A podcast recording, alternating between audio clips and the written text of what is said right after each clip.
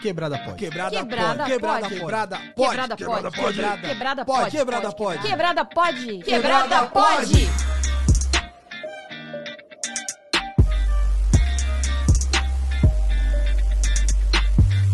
Salve quebrada, eu sou o Mussum Live e está começando mais um Quebrada Pode Sangue Bom. Faz barulho aí, caralho! E hoje nós vamos falar de maconha aqui na quebrada. Mas antes eu preciso. Não era pra gritar também nessa parte? Calma, não, ainda não, peraí. Maconheiro é tudo maluco, né? Mas antes eu preciso dizer que nós não teremos a participação da Dani Birita nesse episódio, porque ela disse que prefere não se envolver com essas coisas que deixa doidão, porque ela já é meio doidinha da cabeça. Então, ela prefere não misturar as doideiras. pois bem, antes de começar esse episódio, eu tenho que fazer aqui as honras e mandar um salve pros nossos queridos apoiadores do Quebrada Pod. E hoje o salve vai ser pra Júlia Marques e pro Eita porra. Marden Reifson. Parabéns. Muito obrigado, gente. Vocês são sensacionais. Muito obrigado por apoiar o Quebrada Pod. É, e você que tá ouvindo esse episódio maravilhoso, considere se tornar um apoiador do Quebrada Pod. Nossos apoiadores recebem esse salve maravilhoso aqui no começo do episódio e ainda tem vários outros benefícios aí, como entrar no nosso grupo do WhatsApp e até participar do programa mandando pergunta pros nossos participar... par- pa- Ai, vai assim mesmo. Pros nossos participantes, caralho. Tá todo mundo louco aqui. Foda-se, vai assim mesmo. Então, você que tá ouvindo, vai lá no Apoia-se, no apoia.se barra quebrada pod, ou então abre aí o aplicativo do PicPay, clique em pagar, procura quebrada pod com demudo e seja um, um, um apoiador. Ah, mano, eu tô errando demais. Agora que eu fudeu, agora foi assim mesmo. Maconha é foda. Nossa primeira meta é poder ter dinheiro pra pagar um editor e aí a gente vai poder lançar dois episódios por semana. Então, só cabe a vocês é, colaborar para que a gente consiga produzir mais conteúdo. Tá bom? A ideia desse episódio é desmistificar o tema cannabis e contar com embasamento e experiências pessoais e um pouco da realidade sobre maconha de cada um aqui. Os convidados dessa mesa deixariam Bob Marley de olhos vermelhos e não é por causa da maconha, eu acho que lágrimas, porque as pessoas aqui são foda. Nosso primeiro convidado é, é um amigo pessoal, tá? É um cara que eu conheço de longa data, desde os primórdios da internet. Na verdade, quando eu cheguei, ele já tava na internet há muito tempo. Meu mano, que é fundador do site Treta e apresentador do podcast Treta Talks, Ivanilma, caralho! Salve, salve, queridos ouvintes do Quebrada Pod. Como é que é, rapaziada? Tranquilo? Só vim porque o tema era bom, hein? Senão eu nem vinha. Sou assim. Tô difícil. Como é que você tá, meu mano Ivo? Belezura, Mussunzinho. Pô, já tô com saudade já. Parece que faz um ano que você gravou com a gente lá no Treta. Então você tem que voltar logo. Mano, e eu acho que faz, um- faz um ano mesmo, não faz não? Foi em janeiro, né? Faz dois Eu anos. nem sei, mano. Eu tô mó fora desse tempo agora. Ainda mais esse tempo de pandemia, eu não sei mais quando foi carnaval, se foi 2019, 2020, tá, tá foda. Enfim, o nosso segundo convidado também é um brother, parceiro pra caralho, já participou aqui do Quebrada Pod, que inclusive foi quando tivemos a ideia de fazer esse episódio de hoje. Ele, que é um historiador e dono de um dos canais mais sensacionais do YouTube, meu mano Normose, caralho! Aê, caralho! Tudo bem, E aí, vamos um suave. Agora sim, agora vamos falar do, da tal ganjona. É isso e aí, todas as caralho. coisas que rondam a ganjona. Ma- Mas antes, é, suave, tranquilo? Não tô suave, não tô tranquilo, mas a gente vai levando, não é mesmo? Tá foda, tá foda. E pra fechar essa mesa, um brother que eu conheço há pouco tempo, mas que rolou aí da gente trocar ideia maneira na- nas lives que ele faz no Instagram. E eu percebi que o mano é gente boa e merece colar na quebrada, tá? Ele tem muito a contribuir com o tema. Meu mano que é apresentador e criador de conteúdo, Lucas Maciel, caralho! É, mano! Fala comigo, belezinha? Pô, também te conheço dos primórdios da internet, mas infelizmente não sou seu amigo pessoal, cara. Que triste. Mano, tá chegando lá, cara. A gente acabou de se conhecer. Suave? Vamos tomar um vinho, tomar uma cerveja e Boa. tamo junto. Já tô com o meu aqui. Acendeu o já. baseado já é amigo já. Vocês estão bem? Você tá todo, você tá bem, Lucas? Tô bem, tô tranquilão, suave. Na medida do possível, né? Tá, tá foda, mas tamo indo.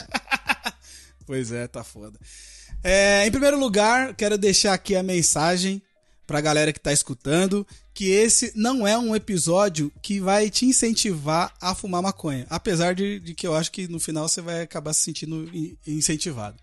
Mas a, a, ideia aqui não é fazer apologia a nada. A ideia é informar para que todo mundo possa é, aprender e evoluir e que a gente também gere aí novas discussões sobre o tema, certo? Bom, agora que tá todo mundo apresentado aqui, eu queria começar com uma pergunta para todos aí, para cada um responder, que é a seguinte: como você conheceu a cannabis e qual é a sua relação com ela hoje em dia? Começando aí pelo meu mano Ivanilma. Beleza. Bom, eu, na verdade, eu tive contato com a cannabis durante acho que toda a minha infância, né? Porque o meu pai fumava. Só que aquilo para mim não fazia, não fazia nenhum sentido, não me chamava atenção, né? Era ele, ele já fumou cigarro uma época e tinha o cigarro de palha, então para mim era o mesmo que um charuto, um cigarro de palha, uma dessas coisas que ele fumava de vez em quando. Não me chamava atenção até quando eu fiz 11 anos, né, que eu ia começar já a entender um pouco mais das coisas, meu pai me deu um CD do Planet Ramp e ele queria que eu ouvisse e tal para introduzir esse assunto, para ter essa conversa, né, sobre o fato de eu ter um pai maconheiro.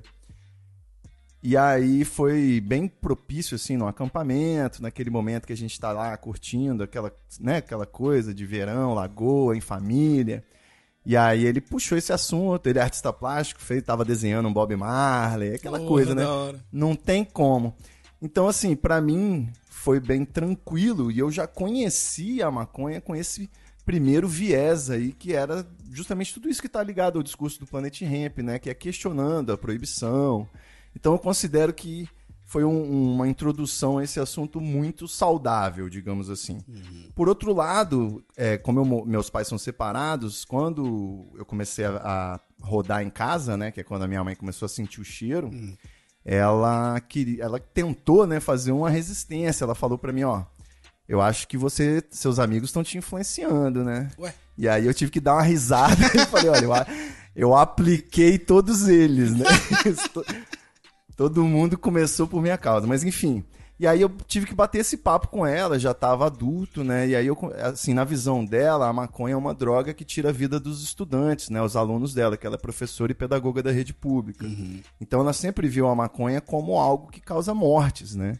Algo que vicia, que deixa a pessoa. E minha mãe não bebe, não usa nada, então ela não gosta dessa coisa de sair da, da, da sua consciência normal, né? Então foi um longo caminho, assim, um pai maconheiro, uma mãe que tinha todo esse preconceito, mas hoje ficou bem resolvido, né? Até enquanto eu ainda morava na casa da minha mãe, de vez em quando ela batia na porta para trazer um bolo de chocolate, porque sabia que eu ia estar na larica. Olha aí. Então. aí sim, caralho. e é aquilo, né, cara? Quando eu era mais novo, a maconha era uma droga extremamente forte. Eu fumava numa noite com a galera e tal, e passava um mês sem querer fumar de novo, porque minha cabeça ficava muito louca e tudo mais. E aí, com o tempo, você vai virando maconheiro de fim de semana, e depois você aprende a bolar, você aprende, você começa a comprar e tal. E hoje eu diria que eu faço um uso terapêutico diário, né? Polidiário, para poder ser mais sincero, assim. Terapia de longo prazo, né? É. é. Então, assim, na medida que não me faz mal, é na medida que não me atrapalha, eu sigo fumando. Na verdade, eu prefiro estar tá fumando um baseado do que fumando um cigarro de tabaco, que é um outro vício, que é um, um vício que eu já considero terrível mesmo. Mas, enfim, para encurtar, a última vez que eu fiquei um, uma semana sem fumar, eu era adolescente ainda, e eu desmaiei quando eu fumei a primeira vez, depois de uma semana, assim, de Caralho! Ou seja, eu me mantenho fumando todo dia, que é pra não ficar muito doido quando eu fumar maconha. Faz uma redução de danos. ah, esse é meu garoto. E você, meu mano Normose? Olha só que, que coisa. A minha criação e a minha introdução foi exatamente o contrário. Eu, que vim de uma família nipo-brasileira cristã, estudei em colégio religioso e tudo mais, sempre tive a visão do senso comum, né? Tipo assim, uh, propaganda anos 90, Eliana e Nino os seus dedinhos e faça assim pras drogas, sabe assim? Então, tipo, foi, foi esse universo, assim. E aí, lá pelos 14, 15 anos, eu descobri, descobrimos, né, a turminha da escola, que um dos amigos tinha virado drogado. e ele tinha experimentado a, a tal da planta. Mano, todo mundo caiu matando pra cima dele, né? E todo aquele preconceito que é engraçado, que assim, eu nem sabia que eu tinha dentro de mim, assim, sobre a parada, você parece descarrega no cara e tal. E aí a coisa foi passando.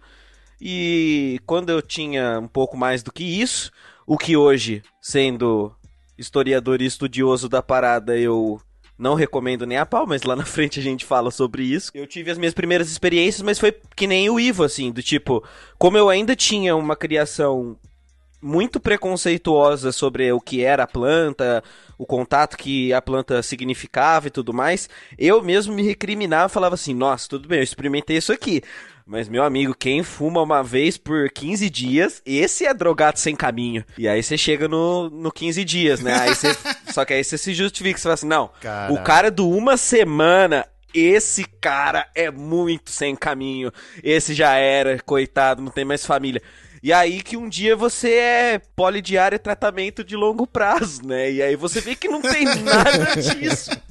Que não tem nada disso, é. que tipo, é uma é um Aí vem, inclusive, lá pra frente também vou falar sobre o meu interesse de estudar mesmo, da onde é que vinha isso tudo que eu trazia de carga negativa e que eu fiquei tanto tempo recriminando, mesmo tendo contato já com a planta e tendo amigos que, que estudavam e tudo mais, e demorou muito tempo pra eu entender. Acho que foi só quando eu fui estudar que eu falei, ah, tá, é uma parada bem mais social do que eu imaginava. E você, meu mano Lucas? Pô, diferente de vocês aí, eu não fumo, galera. Sou mano, crente. Eu comecei crente. cedo também, com, com 16, só que assim, eu não, eu não tinha uma opinião formada, eu nem, nem era afim de experimentar e também não tinha nenhum preconceito, assim. Não sei se porque eu não fiz ProEd, enfim, não, não, nunca tinha uma opinião formada sobre. E aí eu conheci muito no meu trampo. Então eu entrei numa, numa TV que eu trabalhava ali e a galera sempre no final do, do trampo se reunia, ia pra um carro ali de um brother e juntava todo mundo, fazia sauninha e tal. E aí eu fui por estágio, assim. No começo, uns dois meses eu ia pra sauninha pra ficar trocando ideia, mas não, não tinha coragem. Aí um dia eu falei, ah, quer saber? Vai, vou experimentar. E fiquei nessa um mês. Só que como eu nunca tinha fumado cigarro, eu não sabia o que era tragar, tá ligado? Então eu puxava, soltava e falava, mano, qual que é a graça que a galera acha disso? Tipo, só fazer fumaça e tal, não tá dando nada. Aí um dia um dos caras estava comigo e falou, mano, você não traga, né? Falei, como é que faz isso? Tipo, bem, bem, bem nerdzão mesmo. Ele falou, ah, é assim ó que faz. Maluco, a hora que veio a primeira vez foi, foi a pancada na, na mente, assim. Daí eu falei, é isso.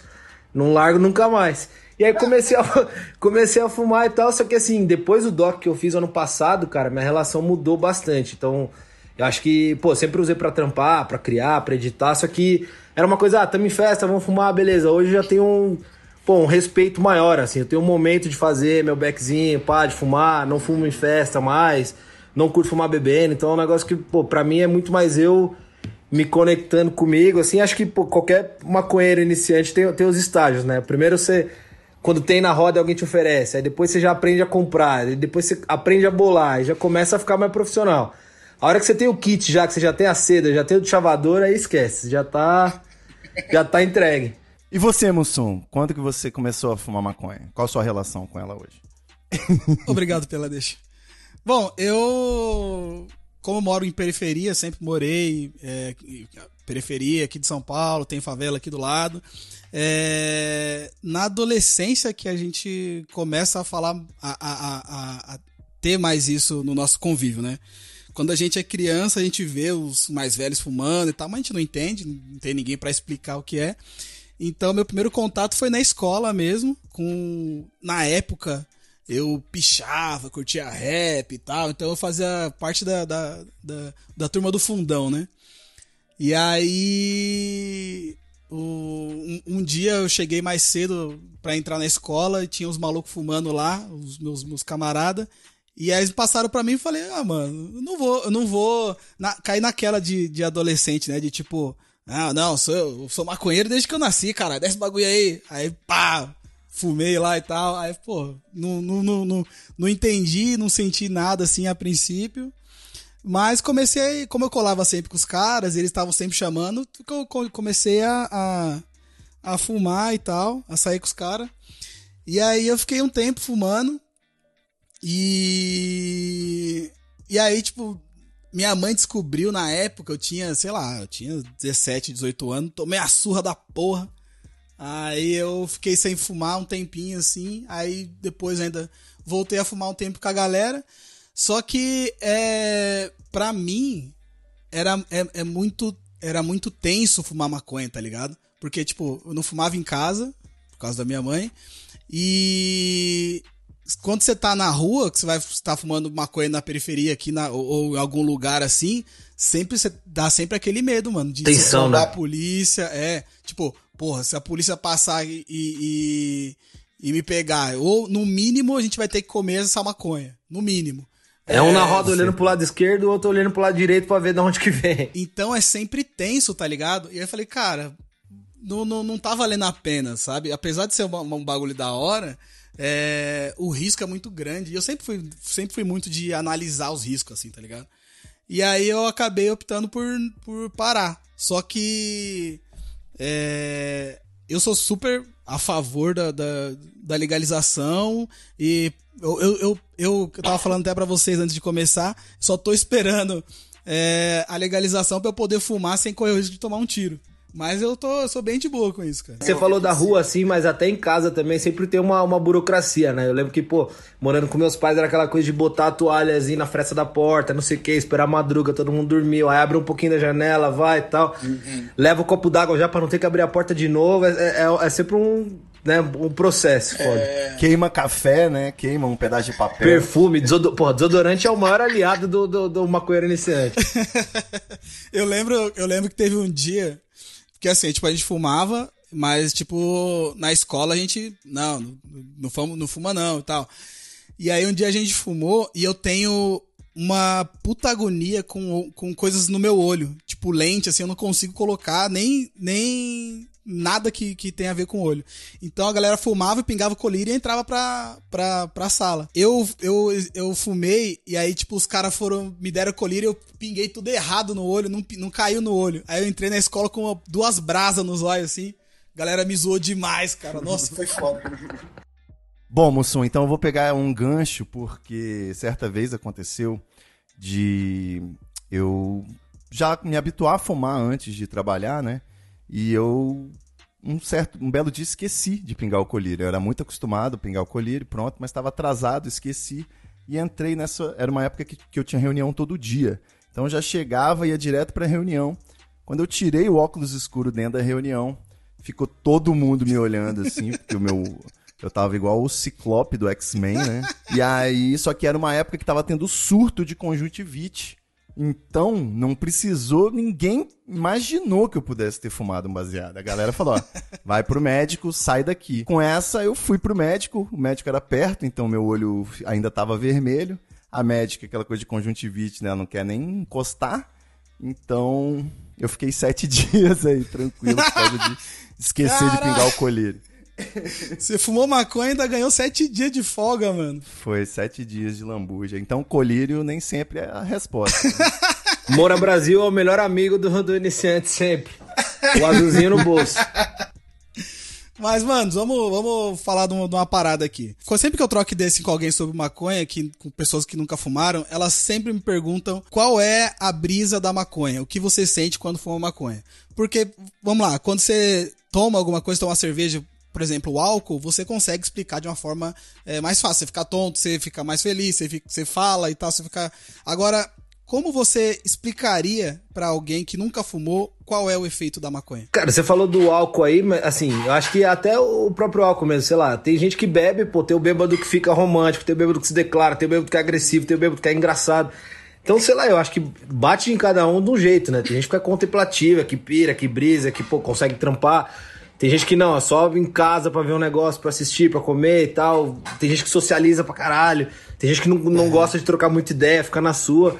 Eu acho que é uma brisa muito, muito pessoal, assim, né? Mas né? se puder, assim, eu acho que a parte que, sei lá, que seja unanimidade é que você vê, é ver na, né, você começa a perceber umas paradas que você não percebe muito sobra, assim. Então você é, pensa é, muito mais em coisas que às vezes tá na, na, sua rotina, no seu cotidiano, que você não para pra pensar. Você sente mais tudo, assim, até fisicamente, pô, você vai comer um negócio, é 10 vezes melhor do que você comer sem estar sem tá chapado. Então acho que ela, pô, aguça todos os seus sentimentos, assim. É, eu gosto muito do termo hipersobriedade, tá ligado? Eu gosto muito desse termo que ele. É, lógico, é assim, né? Primeira coisa é o seguinte: uh, o uso, por exemplo, de um iniciante é outra sensação de quem usa diariamente, é outra sensação Exato. de quem usa a, a, a, a, longo prazo. Então tem tudo isso, assim, porque, por exemplo, muita gente uh, relata não sentir nada na primeira vez. O que pode acontecer porque simplesmente a pessoa não sabe tragar ainda, uhum. ou simplesmente também porque ela não conhece o que é de fato tá sentindo que ela tá chapada. Então, hum, assim, exato.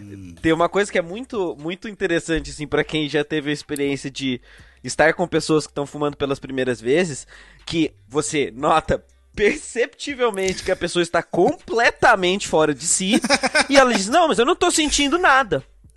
Porque, sim, talvez de fato você não esteja, porque você não sabe que é isso ainda, tá ligado? Você não entendeu hum. que, que, o que é essa parada ainda. E aí depois é que vai. Você vai descobrindo e vai dando usos para ela. Então, tem gente que usa para dormir e condiciona para ter sono, tem gente que usa para acordar e tá mais disposto para trabalhar, como Sim. o Lucas falou, então é muito subjetivo assim. Agora, um, uma coisa que é fato, duas coisas que são fato é Uso iniciante é uma paulada na sua cabeça, muito mais do que é de verdade. E. Fome. Fome é um negócio. Eu achei que ele ia falar esqueci. e esqueci. Não, não é, eu parei porque começou um vídeo muito louco aqui, eu não sei. mas, pô, você falou dessa primeira vez aí, eu acho que, não sei se, se, todo mundo acha isso, mas a primeira vez eu acho que é um negócio que você, sei lá, nem com as, com, os, com as melhores que eu já fumei depois eu consegui chegar nessa mesma brisa, assim. Acho que a primeira ah, vez é um ah, negócio, a primeira vez você sente mesmo é um negócio bem, bem, bem pancada. É, porque você tá, na verdade você tá sentindo descobrindo, né? E é uma coisa que na segunda vez você já não tem mais, porque você já conhece aquele caminho, né? Então você tá meio traçando uma coisa nova, assim. Então realmente a paulada é tipo 12 horas. Eu acho que dá para fazer um, um, paralelo bem popular aí com o álcool, né? Porque foi meio que na adolescência que eu descobri as duas coisas. Então a primeira vez que eu fiquei bêbado, né? Você se olha no espelho, aí você acha divertido, aí você mija transparente a primeira vez, caralho.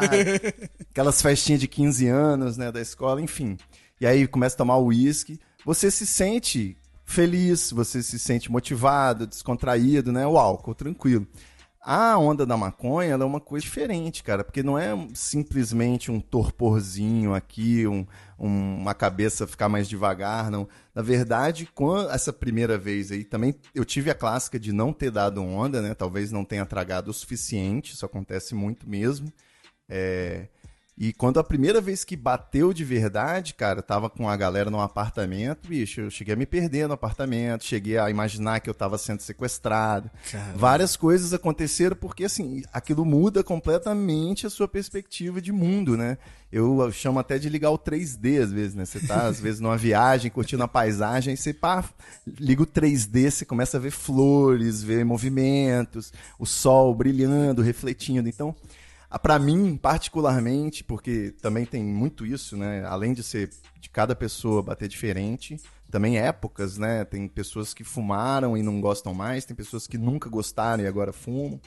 Então, mas para mim ela ela mexe com a minha percepção até, sei lá, metafísica mesmo. Eu consigo é, além desse festival dos sentidos, né, ela organiza os meus pensamentos de uma forma que eu me sinto pleno, na verdade. Então, eu não sei como que as pessoas conseguem ficar sem fumar. Né? Para mim não faz sentido, né? Só, o universo ele só se, se encaixa, né? Se alinha o chakra depois que você dá um doisinho, pelo menos. Pô, mas eu, eu, acho que, que tem muito. que influencia muito é, é, a sua volta ali. A galera que você tá. Nem, assim, falando um pouco da primeira vez, mas acho que até depois, assim, a galera que você tá, o lugar que você tá, se você se sente à vontade, se tá confortável. Porque, pô, às vezes você fumar num lugar que você já tá meio assim, desconfortável, você não conhece ninguém, ou você não tá muito na, na pira do lugar. Você começa. Eu, pelo menos, já aconteceu, de entrar numas paranoia meio, meio errada, assim. Então. Hoje eu procuro sempre fumar com gente que eu, pô, consigo trocar uma ideia, que a gente consegue pensar mais ou menos um, uma linha ali de raciocínio legal e não, não vai ter uma viagem meio errada. Então, se você tá ouvindo aí, vai experimentar pela primeira vez, escolha bem suas companhias. É, então eu, até trazendo uma parada um pouco mais teórica, acadêmica, chatão, assim, porque, né, só para falar que maconheiro também tem, né, a sua parte de estudo, né, e tal. Tem uma teoria que vai muito nisso que você falou, Lucas, que é bem da hora, que é uma teoria sobre uh, como a, as substâncias, qualquer que sejam elas, se comportam dentro do sujeito a cada uso e que é de, um, de dois teóricos chama, uh, que, que é, se chama teoria Norman Zinberg, né, que são os acadêmicos que fizeram, que, se, que é o drug set setting. É bem interessante, que é uma tríade que para qualquer substância funciona, que seria assim, o drug, que seria a substância em si, qual é, se for álcool, se for ganja, se for cocaína, enfim, uh, a qualidade dela, se ela é boa, se ela não é, o, de onde ela vem, a procedência. Aí vem o set e o setting, que é justamente isso que você falou. O set, uh, aonde você está inserido. Então, numa sociedade proibicionista, a chance de você ter paranoia de que alguém vai te perseguir é muito maior. Se você está com amigos que te acolhem, a chance de você ter bad é muito menor. E o setting, que seria a sua disposição naquele momento que você está usando aquela, aquela droga. Então, por exemplo, às vezes o sujeito vai se afogar as mágoas no álcool, aquele mesmo álcool que no churrasco deixa ele alegrão para afogar as mágoas ele chora. Porque depende muito mais do setting dele do que da substância em si. É essa combinação dessas três coisas. E vai muito disso. É, para qualquer substância. Ah. Os, os opiáceos e os alucinógenos, eles dão paranoia e tal. Uh, depende.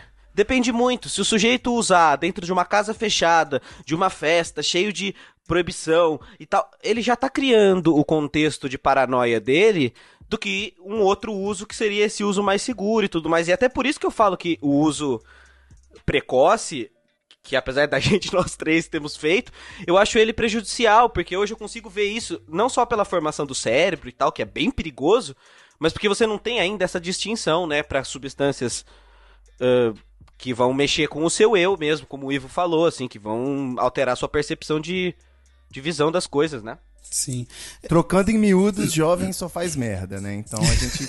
é, é, é muita é paranoia para você ainda ter que lidar com a polícia, né, cara? É. Pra você, ah, quando você não pode, a pessoa não pode perceber que você tá doidão. Não tem como, irmão. Seu olho tá pocado aí, você tá com a cara rachada, não tem como. Querer disfarçar é, é o pior roupa-brisa que existe, né? Você tá num você fuma e tá num lugar que você tem que fingir que você tá tranquilão, que você tá de boa e acho que isso, isso ferra bastante. Eu gravei o terceiro episódio agora, tava trocando ideia com um psicanalista e tal, ele falando que, pô, é, ela basicamente ela amplifica o que você já tem ali no seu inconsciente. Então suas brisas elas vão estar relacionadas ao que você já pensa o dia inteiro e às vezes você não, não acessa. Raramente vem algo. Você, cadê? O Normose aqui vai, vai saber explicar melhor, mas raramente vem algo que pô, você nunca passou pela cabeça ou que seja algo completamente novo. Ela acessa ali o que tá meio escondido, que geralmente na sobriedade você não não dá muita, muita voz, né? Ou é, não, é exatamente isso. A substância ela não cria nada, ela amplifica e potencializa você né? Então, e o seu momento também, né? Então é isso, não tem. E até é uma. É, eu gosto muito dessa teoria, por exemplo, porque ela é muito boa pro uso não abusivo, para você ver o quando você tá fazendo um uso incorreto de qualquer substância que seja, assim. Se você tá usando ela num setting todo zoado, se é para fuga, se você não tá legal, o uso abusivo existe para qualquer substância, né? Então é isso, sabe? Tipo, Uhum. Ela é uma substância super é, positiva. Qualquer excesso é, é, é, isso que é você falou, né? Açúcar em excesso já, já ferra a gente. é isso mesmo. E agora, ah, bom, acho que vocês já deram algumas, algumas ideias aqui, mas eu queria saber de vocês qual foi a, a maior loucura que vocês já fizeram só de maconha, é, na brisa só da maconha. Aí é difícil. Quando que na minha vida que eu tô só de maconha? Ah, eu não sei. maconha e álcool, vai, vamos lá. Normose estava falando aí cocaína, alucinógeno, cogumelo. Por um instante eu achei que ele estava oferecendo, pô. Já tava animado. só falando, quero, quero. Ah, não, não, eu só tava falando. sabe que eu sou super careta, né? Eu nem bebo. Não? Ah, Normose. É bom que sobra mais pra nós. Tô falando aqui, mas aí, ó, sou, sou careta, tá vendo? Mas você é aquele careta que fala assim, não, porque eu já sou doido demais. Se eu usar qualquer coisa, eu vou ficar muito doido. Não, né? Você não fala isso, não. não, em absoluto. Eu sou. Eu não bebo álcool, vamos dizer assim. Tá, ok, ok. Mas enfim, vocês vão responder a pergunta ou não? Eu tenho várias, mas assim, tem uma que eu sempre lembro, eu falei, quando eu passei ela, eu falei assim, cara, será que eu vou poder contar isso um dia para alguém? E aí a hora que você perguntou é. isso, eu lembrei, assim, que foi tipo, foi agora mais velho já, assim, que foi o seguinte, e até entra nesse assunto de como que ela bate diferente em cada um, assim, né? Uma vez estava com um amigo meu de infância e tal, e a gente tava num rolê que de vez em quando a gente sai pra uh, empinar uma pipa e tudo mais, né? E nesse dia a gente tava lá empinando a pipa e chegou um cara lá do, do, do condomínio dele, que devia ter lá os seus 50, quase 60 anos, entendeu? E começou a trocar ideia com a gente e tudo mais, e não sei o que. E aí, dali a pouco, ele falou assim: Cara, o negócio é o seguinte. Vocês não tem uma planta aí? A minha mulher tá viajando. Faz uns 30 anos que eu não consumo nada. Vamos, vamos, vamos. Socializa aí pra gente e tá, tal, não sei o que. Tá bom, vamos lá, né? Vamos dar a planta pro tio. Cara, o tio ficou umas 4 horas completamente fora de si. Completamente. Ele, ele, ele passou num loop que ele ficava uma meia hora. Era, ele imitava um dinossauro. Detalhe, a gente tava numa sacada. Meu e aí Deus. ele ia na sacada, assim como um dinossauro, e gritava: Eu vou pular! Meu Deus. E aí depois ele imitava o Michael Jackson, e aí ele dançava. E aí ele, e ele é corintiano. E aí ele começava a dar umas palestras sobre o Corinthians, de quando ele foi no Japão e viu o Corinthians ser campeão, que foi ele que puxou o grito do Corinthians lá no, lá no estádio, e não sei o que, e papapá, e papapá, e não sei o que. E aí imitava o Michael Jackson, e aí ficava nesse dinossauro. E, cara, assim, é isso, tipo, enquanto eu e meu amigo a gente só olhava, porque pra gente seria o momento da gente trocar uma ideia sobre a vida, trocar uma uhum. ideia séria e tudo mais, o sujeito tava ali dançando como o Michael Jackson imitando um dinossauro, tá entendendo? Então, assim, foi assim, inesquecível para mim, assim. Sensacional. Cara, e, ó, juro pra vocês, velho, durou umas. Velho, durou umas 5 horas pro tio, assim, voltar a si mesmo, sabe? E ficar mais calmo e falar que ele ia pra casa dele, assim. E a gente, tipo. Caraca, o que, que a gente fez, assim? E vocês, Ivo e, e, Lucas? Mano, de loucura, assim, de imitar dinossauro, eu acho que eu não, não, não lembro de ter chegado nesse, assim. Então, é isso, eu também ah, nunca certo. tive isso, por isso que eu contei, porque eu achei muito invejável. Eu entendeu? sempre tentei aproveitar pro lado trampo, assim, sei lá, a coisa mais deu acordar no dia e falar, caralho, o que que eu fiz? Uma vez eu me tranquei no quarto, falei pra caralho, assim, tinha um monte de revista, eu tava fazendo um trampo de Acho que era faculdade, a escola, não lembro o que que era.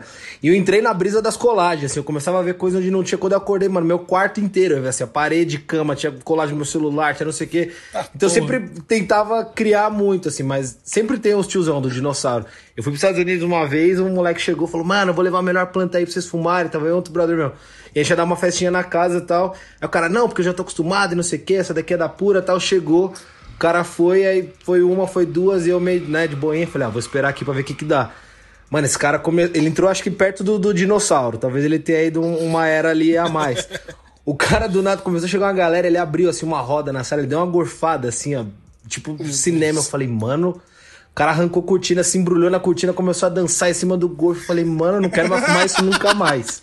Mas assim, sensação Caraca. física de sair do corpo, eu acho que eu, não... que eu lembro. É, também se eu lembrar vai ser difícil. Mas acho que eu é. nunca cheguei nesse estágio, não. Caramba. É, então você tá vendo como que é da pessoa, tipo assim, mano, é. eu jamais vou chegar no dinossauro, tá ligado? Eu jamais vou chegar no nível dinossauro. Mas é que tá, por exemplo, com, com álcool eu já cheguei. É, com álcool eu já, já teria mais histórias, mas é. você acha que é uma coisa você fica um pouco mais. Eu, pelo menos, eu fico muito na, na, na treta interna, assim, puta, será que vale fazer isso, isso aqui vou fazer? Então acho que é muito mais. Eu, pelo menos, fico muito mais introspectivo, pensando no, na doideira a, a, doideira é muito mais em mim do que acho que fora, assim. Álcool você fica corajoso, você vai, sobe, quebra, nanana. Acho que com a maconha eu fico mais pirando na minha cabeça mesmo. Exato. O álcool te transforma numa, numa pessoa guerreiro da noite, né? Você quer aventura, você fica expansivo, extrovertido. Enquanto que a maconha ela te dá uma, noção, uma vontade de buscar conforto, né? Tudo que você quer é ficar tranquilo com um pacote de Ruffles, um bis, Mas, o, o Mussum, para eu poder responder essa pergunta, eu ultrapassei, deixei a galera falar na frente para eu tentar lembrar, né? Porque como eu faço geralmente uso combinado de drogas, assim, a maconha, na verdade, ela é o gatilho para poder a onda de todas as outras drogas fazer sentido, né? Ela dá uma liga. É. Mas, assim, no, na época das descobertas, né, tinham grandes ondas, assim, principalmente internas, aquela coisa de olhar para a pele, enxergar o carbono, a molécula, ver Caralho. tudo acontecer, né? Mas é, eu posso dizer, por exemplo, teve, teve, descobertas, né? A primeira vez que eu fumei no bong, eu fiquei três dias tossindo. A primeira vez que eu fumei no cachimbo, A gente também teve crise de riso que durou a tarde toda, cãibra na barriga de tanto rir. A primeira vez que eu, a gente fumou mesclado, que é com um pouquinho de cocaína que caiu no chão, aí bota no baseado, a galera tava fazendo um concurso de pular da cobertura pro outro Meu andar, Deus assim. do céu. Então aí começou a ficar, né, um pouco mais arriscado, mas a, a onda homérica que eu lembro foi na faculdade, que eu e um brother meu, a gente fumava, a gente ficava muito louco. E aí a gente tava uma vez num lugar que era meio que um depósito, um lixo, e a gente pegou duas lâmpadas fluorescentes e foi brincar de Star Wars. Meu Deus! E aí depois que a gente brincou e tal, aquela cena toda, quebra a espada, ah, você, ah, não sei o que, a gente foi pro carro, sentou no carro, chegou o guardinha da faculdade, de, querendo um suborninho, e a gente estudava direito, então a gente sabia, né, que ele não tinha como fazer nada contra a gente. E a gente, pô, até falou, não, não sei o que, toma 10 conto aqui, ele queria 50. A gente falou, não, meu amigo, ó, sinto muito. E aí ele virou e falou assim, tá vendo ali? Aquilo ali onde vocês estavam embaixo é uma câmera. E vocês não querem que essa imagem de vocês lutando de espadinha passe amanhã no jornal, né? Caralho. Aí ele virou, você tá vendo esses três dedinhos aqui? Esses três dedinhos é o que eu uso pra pagar esse vídeo, só que custa 50 reais. Aí eu falei, tá barato. Chapado, lutando de Star Wars, brigando de, brincando de Jedi com a lâmpada, né, velho? Não ia dar no Isso é jornal. Isso é uma coisa que eu acho que, que é, que é pô, bem, bem comum, assim. É uma coisa, por mais que você chegue nessa doideira do dinossauro, do Star Wars, é sempre uma parada muito pra cima, assim, pra você se divertir. Nunca é meio que pra fazer Essa é mal pra ninguém. Às vezes no álcool o cara fica corajoso, quer brigar, quer tretar, quer não sei o quê, mas. É, exato. Eu, pelo menos, não lembro de ter visto alguém muito chapado causando treta ou querendo arrumar confusão, ou querendo, sei lá. É. Acho que tem, tem isso lá, uma coisa vai, vai, vai pro lado Assim, bom da força. Tire, tire uma sexta e um sábado. Na sexta você vai no sertanejo e só olha. E no sábado você vai na regueira e só olha. Vê onde tem mais briga. Só vê. É só você ver. Nossa, não tem nem comparação. A primeira vez que eu fumei num show de reggae, eu, eu falei com um Deus, mano. Foi muito legal. É tipo uma. uma- é um bagulho que você tem. Você, você, tipo, você tem uma conexão que você fala assim: caralho, eu tô falando com Deus, mano. É um bagulho muito louco. E, e é muito da hora isso. Porque é, é bem verdade mesmo que o Normose falou. Você fica de boa, cara. Você só quer curtir o, o, o que tá acontecendo na hora de uma maneira. é, Você não precisa nem estar nem tá ativo ali na, naquela conversa, naquele momento ou discutir. Você só quer viver ali aquele momento que é muito bom, cara. O pós também é, é muito melhor, porque assim, vai, às vezes você tá numa festa, pô, você bebe, se diverte, nem. Vamos colocar um caso aqui que você não faça merda, né? O que, que seja difícil. Mas você tá numa. lá, você bebe e tal. Outro dia, beleza, você vai ter ressaca, mas é muito difícil você ficar pensando, puta, essa viagem foi muito legal e tal, né? No, no álcool. A maconha, pelo menos, acho que você leva um pouco pra vida, assim, puta, tive aquela brisa, vou... você começa a aproveitar meio as viagens que você teve na sua vida mesmo. Tipo, muda algumas ideias que você já tinha. Então, é- é- a ressaca de maconha também é um negócio que, pelo menos, eu não, não conhecia ainda. Não, nem a É, overdose. isso explica porque, ó, Ivo, é por isso que eu parei de beber. É muito caro o preço do dia seguinte, cara. Com certeza. Putz, grila, é muito caro, Passou muito caro. Aí eu 30, falei, ah, então, não, pra mim não vale não. E aí faz muitos anos que eu não bebo, mas ó, tava até pensando, e o Ivo pode falar isso bem melhor do que eu, sabe uma parada que é muito preconceito, inclusive pra quem consome substâncias e tal, e que, tipo, se a regueira é a marca e tal do, da paz, da, da, da, da ganja e tal, um lugar que, tipo, todo mundo tem preconceito e acha que vai ter muita gente muito louca e não sei o que, e, tipo, é super tranquilo, é festival de música eletrônica rave. Nossa, Mas festival, assim, sabe? Tipo, festival, tipo, menorzinho e tudo mais, é um lugar super família, sabe? Queria só assim comentar que, ah, por mais que eu faça até uma romanti- romantização de algumas drogas e, e até acho que, por exemplo, que se falou sobre ambiente de consumo e autoconhecimento, tudo se aplica a diversas outras drogas, mas tirando a maconha, que eu considero uma droga segura, né? É, é, segura desde que você cumpra os requisitos, né? De maturidade, ambiente seguro, aquela consciência e tudo mais mas todas as outras drogas elas são muito perigosas, né? Então você não pode achar também que é a mesma coisa é, tudo que é sintético, cocaína, bala, doce, isso tudo pode levar a um risco de uma parada cardiorrespiratória, aquecimento do corpo. Então, você tem que ter extremo cuidado. Eu sou o cara da meiota, uso pouquíssima dose, sempre baixa e vou levando. Agora, é, e o proibicionismo maconha... gera esse tabu, né, mano? Exato. E aí tudo é a mesma coisa, uhum. assim, tipo, ah, então, já que não faz mal, então não faz mal, vamos causar. Não. Exato. Mas só para fazer uma ilustração, no festival de música psicodélica aí mencionado pelo Normose, até o salva-vida tava fumando baseado, né? Porque é uma coisa assim, normalizada. Inclusive, tem até uma preocupação da galera entender que não pode fumar o baseado na praça de alimentação, porra, que as pessoas estão comendo, né? Porque a pessoa na, naturaliza tanto que é fumar dentro da barraca, bota fogo no negócio, não tem. é.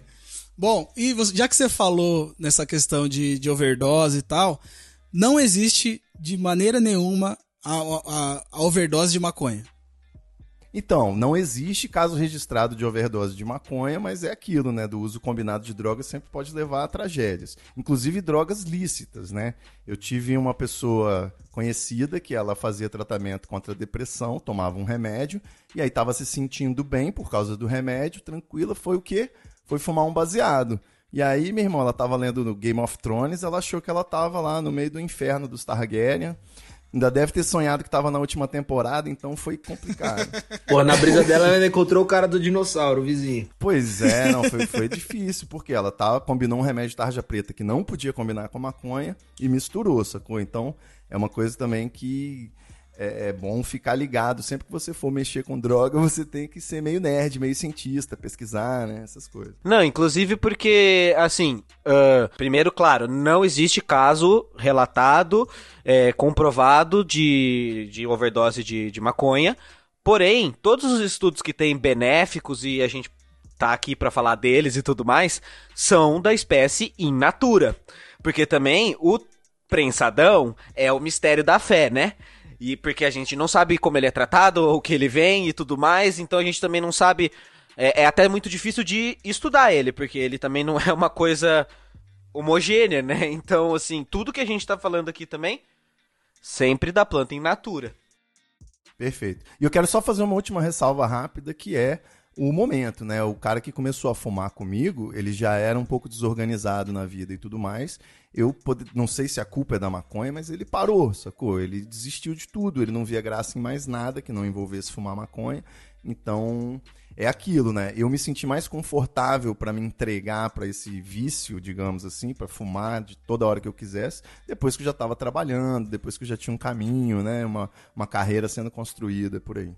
Só porque a maconha não é também, né? Não tem overdose, mas ela pode te prejudicar. Se você tiver uma doença mental, por exemplo, um problema de saúde mental que seja, você pode estar é, piorando sua ansiedade ao invés de a, aliviar, né? Te deixando paranoico com coisas que você normalmente não estaria paranoico. Então. É, é eu acho que também qualquer coisa em excesso que você goste muito, a, a falta disso te causa uma abstinência absurda, né? Você fica irritado, você fica bravo, você fica puto, nada faz sentido, nada é mais legal, então você se acostuma, tipo, pô, preciso disso para viver. Eu cheguei, já, já tive esse estágio de, ah, vou assistir um filme e vou assistir uma série. Não, preciso estar fumado, senão não vale a pena. Ah, vou comer. Não, não preciso estar. Tá, então, pra tudo, assim, se você começa a associar que aquilo ali é o que vai te dar graça para tudo, aí você já entra numa parada meio, meio foda, assim. Se não tem overdose, hipoteticamente, uma pessoa pode ficar o dia inteiro fumando maconha que não vai fazer mal. É isso. Não, é que eu tô falando isso, aí o, o Ivo fala, ah, minhas foi hoje, tá ligado? Mussum, Mussum, Mussum, você viu aquele documentário Super High Me, que o cara ficou 30 dias fumando maconha sem parar? Quando foi lançado aquele negócio, eu fiquei cinco minutos tentando entender qual era o plot do documentário. pra, mim, pra mim, não era só mais um mês. Caralho! Não, sacanagem. Se a ciência quiser me desafiar em negócio de overdose, eu topo. Vamos fazer um evento, uma Cannabis Cup e ver. Porque eu nunca me senti empampoçado de maconha. Todo o resto, álcool, é. até comida, tem um momento que você fala, caralho, chega. Um back não, cara. O que geralmente me para é que eu não tô com disposição de apertar outra, sabe? Se já tivesse apertado, eu fumava. O máximo que aconteceu, que eu lembro, foi de, tipo, dar aquela baixadinha na pressão, se dar uma capotada e acordar depois e falar, puta, o, sabe, o, o, lençol queimado, um buraquinho ali do, do back que você deixou cair. foi o máximo que eu, que eu lembro de ter acontecido, assim. Baixa pressão e você vai pra outra, outra dimensão, literalmente. Teve uma boa, Musso quando uma vez que eu fui desmaiar, assim, um amigo meu viu que eu tava bombeando, bombeando, ele ligou a luz do celular. Ele falou assim, sabe, ainda até zoou, falou, faça-se a luz. Que aí quando clareia, o teto preto, assim, dá uma aliviada e você volta. o Normose falou do, do, do prensado e tal, a diferença. E. É, alguém exi... Bom, é, é, foda essa pergunta, porque me, me, me, vem na cabeça, porque assim, como eu, eu fumava maconha antes da internet, eu não tinha é, conhecimento nenhum. Não tinha internet, não tinha Canal 2, não tinha TH Show, é, não tinha nenhum lugar onde a gente pudesse se informar sobre maconha, a não ser as pessoas mais velhas. E como as pessoas mais velhas também vinham de periferia, vinham de favela, a gente não tinha acesso a essa maconha pura, né? Que, que vocês dizem, a, a flor da maconha, é isso? É, a gente tinha acesso ao que vendia na biqueira, que é o prensadão, que vem a, a, as bolotas e a gente fumava. É, eu queria saber quais são as outras formas de usar maconha além do baseado e também uma a, a, a, principal diferença entre o prensadão e a flor. Eu acho que essa pergunta mais técnica o Normose manda. É, então. Vai, Normose, qual que é a, qual que é a diferença do prensadão pra flor? Normose fumou um baseado. Ele tá voltando. Normose, você tá aí, caralho? Você tá mutado, ô, ô Normose. Ô, oh, eu tô mutado, eu tô falando há maior tempo. Ele tava... tava dando maior aula. total, a diferença é total. Primeiro que do, do, do, do... O que que é o prensadão, né? Basicamente é a planta... Uh, para processo de conservação e, portanto, para processo de tráfico, para ela durar mais nessa viagem, os sujeitos prensam ela com diversos químicos que não dá nem para listar, porque eles são também diversos de acordo com os locais, para que ela dure mais. Mais popular aí, é a amônia, isso... né? Que o pessoal fala, aquele cheirinho de xixi. Exato. que, é, que a gente não sabe nem se é amônia química ou se é de fato urina humana, mas enfim. Caralho.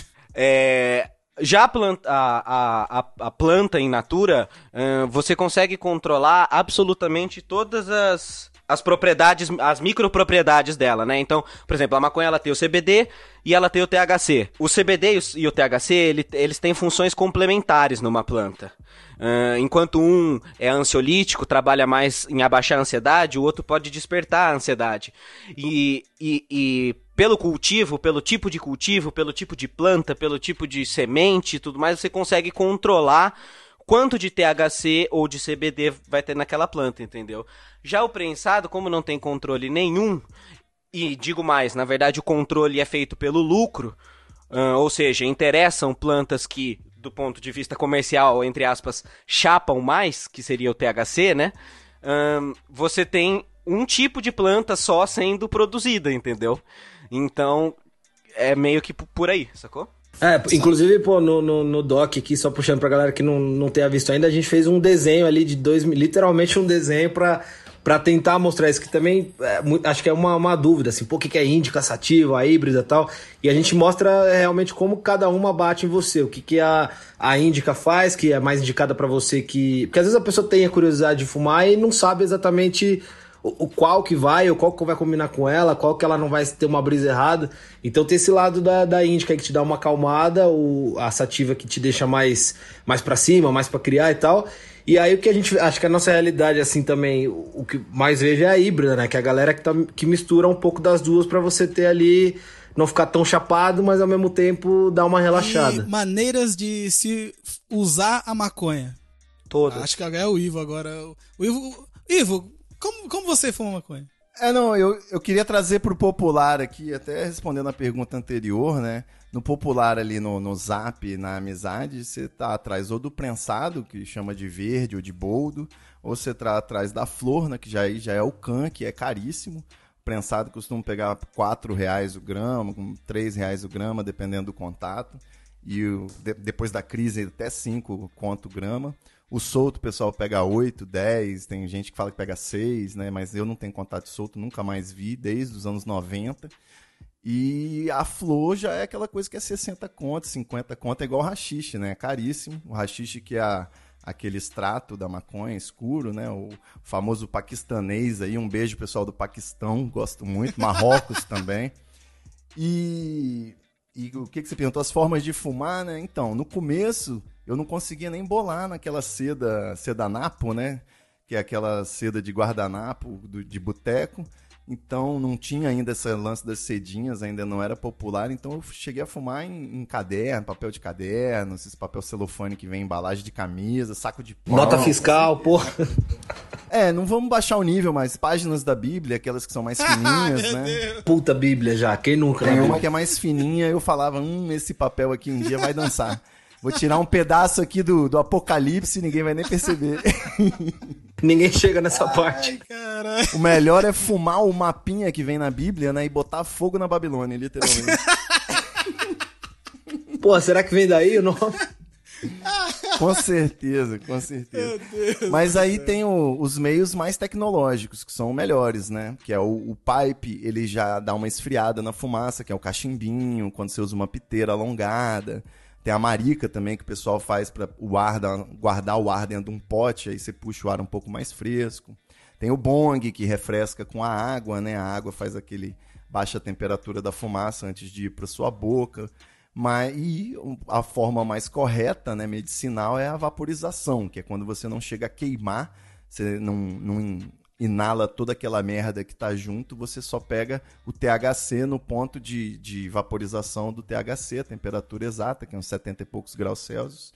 E aí você inala somente aquilo que você está querendo, gostinho suave, né? É bem, é outra experiência. Tem um vaporizador tipo canetinha, tem um vaporizador de mesa, assim. Só que eu confesso que no dia a dia o meu, meu amigo é o bom e velho baseadinho de papel, né? Em homenagem até a Maria Alice Vergueira aí, um beijo. Que faz mal é o papelzinho. e, e, comida de maconha? É, como é que. A galera, como é, como é que faz essa parada? E, que, e, e já existe há muito tempo isso? Porque eu, eu só descobri depois da internet. Cara, eu acho que o, todo, todo maconheiro já fez o experimento de jogar ali em algum lugar, num brigadeiro, qualquer coisa, pra ver o que, que, que dá, né?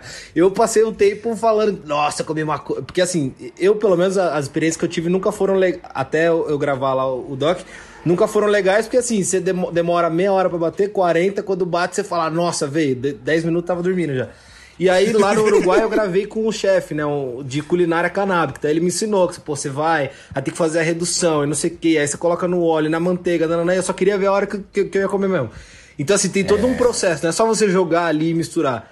Só que, cara, eu acho que, pelo menos comigo, foi bem mais forte, assim. Quando você come, eu acho que demora Exato. muito mais, né, do que quando você tá fumando, mas a hora que vem é uma pancada na, na mente. A maconha é uma droga que ela bate muito rápida quando você está fumando baseado, né? Coisa de 3, 5 minutos ali você já está sentindo um efeito. De repente, tem gente que sente na hora do, da puxada, né? Na hora que dá o tapa. Mas para comer, eu, eu só não como mais porque dá muito trabalho. Ah, você tem que dissolver no óleo, né? Então você faz ali a margarina e depois você usa essa margarina para cozinhar, fazer um brigadeiro, um bolo, um, até comida salgada também vai que vai fica e dá, é, é, não muda muito o gosto, né? Se você souber fazer, porque a maconha, assim, dependendo, não tem um gosto que combina com o prato e tal, mas jogar no brigadeiro, meu amigo, não tem mistério, né? Só maneirar na dose. O brigadeiro acho que é o preferido da galera, né? É, e a onda, no caso, quando você ingere, ela demora o tempo da digestão. Então ela bate, às vezes até, dependendo da dose que você comer, bem pesada, bem forte, você fica bem louco, mas assim, ela se alonga, né? Demora mais para passar também. É, aí que tá o perigo. Eu lembro uma vez, tipo, chegou uma galerinha com aqueles cookies, assim, e aí dividimos, todo mundo comeu, ah, beleza, metadinha pra cada, tal, meia hora para ninguém, nada. E aí você vai, né? Se já ah, não bateu, não bateu, você vai comendo. Quando eu vi que cada um tinha comido, sei lá, uns dois, três cookies já, mano, na hora que vem, Esquece. Não gera um, um loop infinito de comer e larica, larica, doidão e comer. já mata dois coelhos numa só já. Eu, eu, não sei, não é, não é exatamente a fome, né? A larica, ela é uma mistura da fome com a vontade de comer. Eu lembro que a primeira vez que eu testemunhei real o fenômeno larica, né? Desses primeiros baseado aí, foi tipo comendo um biscoito maisena, um biscoito creme crack. Era aquela coisa, né? O, o, o a comida ia penetrando na gengiva e você vai sentindo cada miligrama de sabor. É que tudo alimento. é bom, né? Tudo, qualquer coisa que estiver comendo é muito bom. Exatamente. Então a larica ela é outra benção, cara. Você, às vezes dá até pra você mandar uma salada, um negócio que você não come normalmente, você vai na larica, vai que vai. Galera da dieta aí, ó, vamos receitar junto. às vezes é o, é o começo. Não, mas é usada até para dar, dar, como é que fala, apetite, né? Em paciente que está fazendo tratamento contra o câncer e tal, a maconha também é uma arma para poder abrir o apetite aí para alimentação. E agora falando é, da cannabis para tratamento médico. É, quais doenças em que a maconha já foi comprovadamente usada como forma de, de tratamento? Vocês sabem dizer? Eu acho que, pelo que eu dei uma, né, pelo que eu tava fazendo do Doc, a gente mostrou uma história sobre do, do Curando o Ivo. Normose já, já deve ter visto em algum lugar também. Inclusive o Felipe é o filho dele ativista, que pô, ficou mó tempo aí na, na briga pelo óleo. Então, assim, Alzheimer é, é, já é. Pô, tem vários casos de pessoas que usam, esclerose múltipla, mal de Parkinson. É, inclusive tem até uma, uma história que a gente fez pro vídeo que é sobre no uso veterinário, né? Então já tem vários animais, alguns veterinários que se arriscam mais nessa de, de conseguir o óleo, né? Que aqui, porra, ainda é ilegal. É, já começam a experimentar em, em, em, cachorros também, porque acho que tudo que, que você consegue diminuir a dor e tudo que for ligado à mente, o óleo consegue dar uma boa ajuda, uma boa melhora no tratamento. Fora que ele alivia também os sintomas da quimioterapia, né? De enjoo, enfim. Isso. É, Sim, em países que a que a legalização já está bem avançada, assim, os estudos, Mussum, já estão a mil para todos os tipos de doenças, sabe? Mas uma parada que eu acho bem, até fica como recomendação para a galera ver, uh, tem um documentário que é feito pela Super Interessante sobre as mães que a legalização medicinal no Brasil foi feita por essas mães, inclusive ativistas, que conseguiram. O documentário chama Ilegal. E ele vai contar a história das mães que decidiram ir para a ilegalidade ou seja, é, importar o, o, o remédio para os seus filhos que tinham epilepsia e síndrome de Dravet, que é a epilepsia assim. Ah, é muito triste assim, mas gente que tem 80, 100, 150 crises por dia, crianças, entendeu? Elas passam 24 horas tendo crise. E nesses casos, um, o óleo de CBD consegue zerar em pouquíssimo tempo as crises, assim, não zerar no sentido de parar, mas a criança chega a ter uma crise por semana, uma crise por mês, e o documentário vai mostrar justamente isso, o drama dessas mães, porque, por exemplo, tem alguns pais que ficaram presos por um tempo por tráfico internacional, porque o pai vai comprar para a criança nos Estados Unidos e é barrado aqui pela Anvisa, era, né, não é mais barrado pela Anvisa e é preso e aí é preso como traficante internacional, para você ver, né? E quando o cara tá querendo fazer isso para uma criança, para o filho dele e tal. E, e aí essas mães conseguem a aprovação, porque, né, um, quando a gente está falando de um óleo que consegue diminuir de 150 crises para uma crise, a gente está falando de uma coisa muito séria para ficar no moralismo, sabe? É um remédio muito sério, o que é bem, é, é bem positivo para tal síndrome de Dravet. É, mas o, o foda ainda é que por mais que já, já teve um avanço nisso de você conseguir, é ainda é muito burocrático e assim, é, o remédio em si é muito caro, né? Então, pô, a galera que, que é, tem esses problemas, pô, periferia ou uma classe mais inferior ainda, o cara não tem acesso nunca. É tipo, é, é, um, é ah, muito sim, caro. É, e aí, completamente elitizado. É, né? a gente até trocou uma ideia com uma galera da, da PEP, né? Uma ONG do, do Rio que ajuda, inclusive, várias famílias que precisam. E aí tinha um pessoal que não entendia muito, comemorou o lance da Anvisa liberar os remédios aqui, só que você só está importando, né? Continua sendo algo absurdamente caro que você não tem liberdade de plantar aqui ou de comprar no seu próprio país, que deixaria muito mais barato. É, é um remédio que poderia estar sendo feito no fundo do quintal da casa da vítima, né? Ou no bairro da vítima e não pode, né? Tem que ser importado e o preço é caro. Eu. É, não, tem coisas. Velho, tem umas mães de, do Chile, desculpa te cortar, Ivo, que elas fizeram um coletivo para isso. É tipo, é um coletivo autossustentável que ensina mães a extraírem esse óleo de CBD para seus filhos, assim. Então as mães produzem, as mães ensinam, e, né, e a gente no moralismo de que vai acabar com a sociedade. Mas eu acho que tá, tá, tá até no, no, É foda, né? Tá muito no imaginário, assim. Por exemplo, falando um caso pessoal, minha, minha avó tá com 91 já e aí ela veio pra cá, minha mãe tá cuidando dela, enfim, ela tava com algum, algumas coisas e, a, minha mãe chegou a ver o vídeo e eu falei, pô, ela, ela teve alguma, alguns sintomas que eu falei, pô, pode ser Alzheimer.